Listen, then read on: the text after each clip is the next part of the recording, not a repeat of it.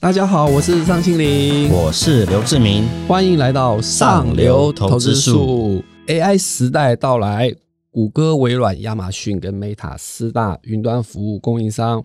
加速新建我们超级资料中心，所以我们今天就要来谈一下决胜高速运算三大族群受惠 AI 商机。并回复上一集的留言。然后在我们节目开始之前，大家请先订阅我们的频道，还有按赞、订阅、加分享。Podcast 的听众朋友也记得要给我们五颗星。想知道三大族群中有哪些好股票？那你一定要听到最后。我们就开始吧。哎，其实讲到这个这次的那个 AI 旋风啊，就是从那个 Chat GPT 那种聊天机器人开始的。所以我们很明显可以发现到，这个之后再加上黄仁勋的说法之后，整个 AI 其实就旋风式的扩散开来了，在全世界。我我讲几个点，大家可以明显发现，光 NVIDIA 今年以来就涨了八成，市值又回到。那个全美前五名，然后我们再看一下那个入股红海旗下的工业妇联，它是跟做 AI 伺服器有关的，就是光讲这 AI 这两个字，直接开标了，短短哦三月期间就涨了八成。台湾也是啊，只要跟 AI 有关系的股价没有一千有八百，光尾影。他就是只做 AI 伺服器，然后他法说会也明白的说，因为过往是伺服器啊，现在有多超级电脑之后有 AI 伺服器，因为它的那个晶片要换成 A 一百嘛，就是 NVD 啊之后股价也是大涨，然后站稳一千块。只要跟 AI 有关系的，你就知道这个现在话题有多火热。所以我们这期多位的同仁有很深入的去采访嘛，然后我们其实发现跟 AI 最有关系的，就是大部分会运用在。云端伺服器那几个大厂，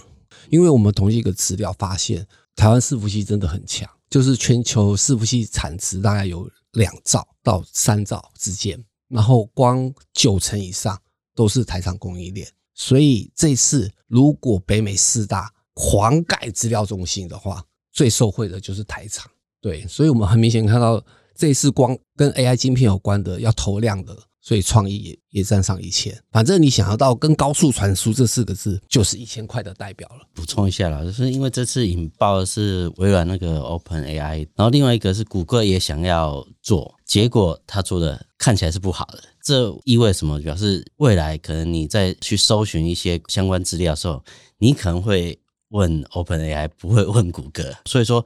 未来可能大家都不能输了，所以他只能认真的去投资这些。相关的设备，等于是又新的一波的军火竞赛嘛，哈。那尤其美国当然是现在的技术能力是比中国大陆强。那中国大陆当然它被晶片被封锁之后，他们也希望能找到一个出路，所以说他们也会发展这相关的东西嘛。所以说就会一个非常有活力的一个产业在科技股上面，所以也对应了股价跟市值的表现。那我们刚才提到说，那对台厂是哪些会受益的？我们光讲一点就好了，就是过去以来谁是股王，就代表那个产业是最丢席。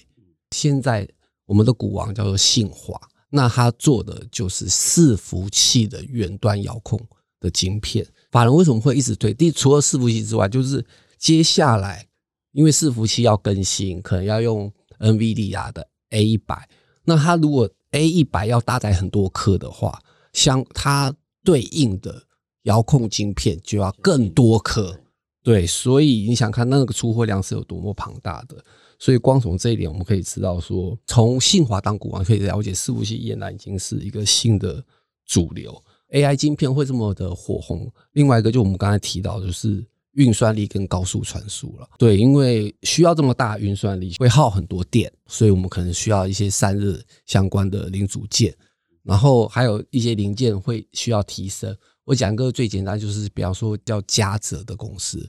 对，它是做连接器的，但是它因为它的接头的探针要很多，因为它要符合它的传输速度很快，就要提升。然后它也是专门在做伺服器的连接器，所以投资朋友可以发现到，它一年可以赚五六十块，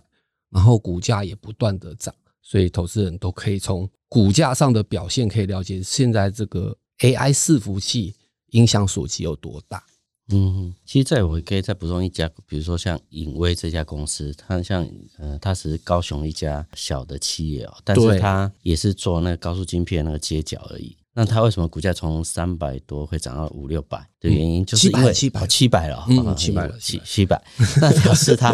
在这个产业其实为什么会成长，是因为你晶片在设计的时候，它有很多接角嘛。那你这个跟这个接角要它设计的非常好，它能成长，就表示未来这些晶片的接角的这个转变会更多嘛。所以说，就是高速晶片的这个运用其实是越来越多，所以才让呃，比如说像因为，比如像嘉泽这样的连接器的相关公司的市值跟营收的成长，那都非常对显著。是对非常显著。那这个也是台湾呃的强项了哈。那还有就是像呃伺服器相关的，也是一直都是台湾不管是代工啊，或是一些设计部分，尤其是美中科技战之后，应该是主角了中国伺服器的相关的一些往美国运输的嘛。所以台湾的厂商要么就回来台湾投资，要么就是在越南。所以说看起来美国，尤其像高速晶片，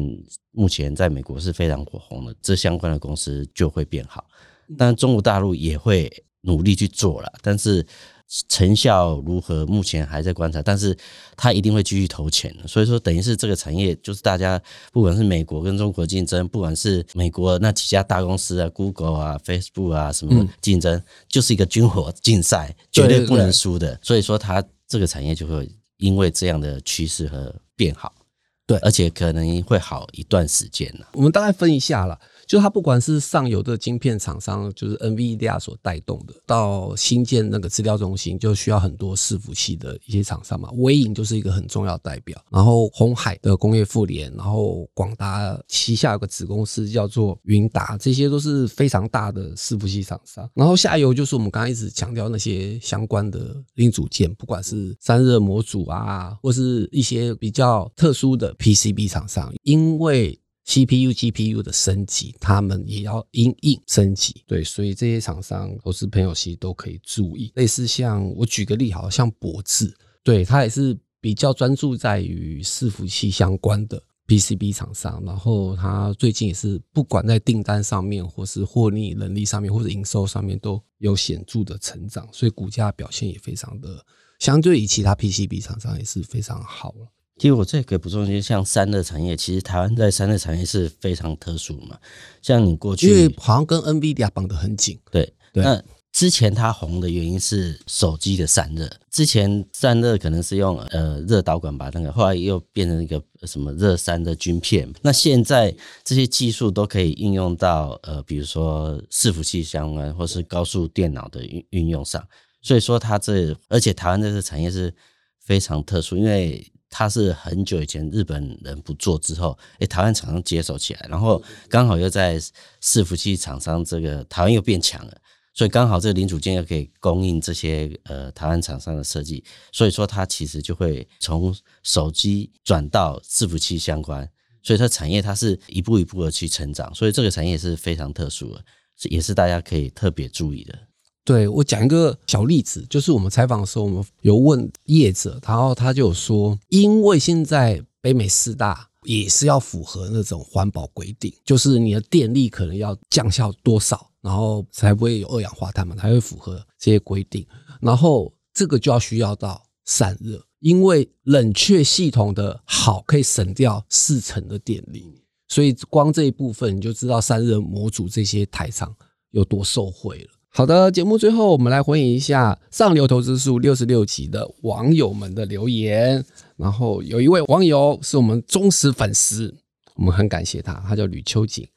然后他说财讯公司好，然后可以提供相关的好的一些配息好公司嘛，然后类似像瑞仪这种高配息的，他说大概殖利率在八趴，然后问我们财讯怎么看。我知道很多投资朋友都很喜欢那种高殖率的公司嘛，特别是现在通膨拉这么高，然后美股的利息也拉到大概五趴以上了，所以高殖率公司就变得更重要了。但是投资朋友要注意一点，就是你如果是长期持有的，如果超过一年两年，是真的把它当做那种。像房租收息那种概念的话，重点高值率是不要找高成长的，是要找那种护城河概念，它会稳定的，然后没有人可以取代、可以突破的，然后它每年可以稳定的配发多少，然后你可以换算起来，哎，可能超过五趴以上，那就是一个好的殖利率公司，千万不能类似像长隆或者阳明这种景气循环股，可能它今年因为它去年很好，它配了呃五十块、四十块、三十块，然后结果明年股价大衰退或获利大衰退，他又赔不出来，这种就不可以。对，那如果你有找到一些很长期以来的，然后都稳稳很稳定的配息，那就是高配息公司啊。嗯，像我这边建议是说，像高配息，大家不要找那种消费性电子的科技股了，因为科技股就是比如说一个新的产品，它可能成长十八个月，那过十八个月，呃，也许半一年后大家都要开始竞争，然后过可能就是六个月是开始进入竞争期，然后其实就开始会衰退，所以它的配息的率一定会变差嘛。比如说瑞仪，它现在。看起来是因为好像苹果的那个平板是会用它的这个背光模组，所以说它可能这未来的呃，比如半年一年，它可能会变好，但是下次可能又不一样了。所以说这种它一定要找一个，就是说它在那一个领域的市占率是有一定，比如说超过三成，然后它是稳健往上走。然后另外就是，当然你要买只能选定之后，找一个大盘出现。大问题的时候再去买，所以说这里面也有很多的技巧可以供投资人参考。我也举个案例好了，就比方说，就我们刚才讲说有个护城河概念，我是觉得像过去我们有提到的，有一家公司叫星象，就是相对于其他游戏公司，可能就是中了一个主流产品，然后股价会大涨，它反而不是，它的游戏都是那种长久型的，这些年来永远都是这些人在玩，然后它获利能力也不错，都可以赚个五六十块，然后也配五六十块，然后其实换算这个股价，其实值率算是蛮高的。然后也蛮受到好像寿险公司的青睐，对，类似像这样子就可以提供投资朋友做参考。好的，那大家看完了这次的上流投资术，也别忘了留言给我们哦。我们今天就聊到这里，对于内容有兴趣的朋友们，也欢迎购买我们财讯双周刊第六百八十二期上流投资术。我们下次见，拜拜。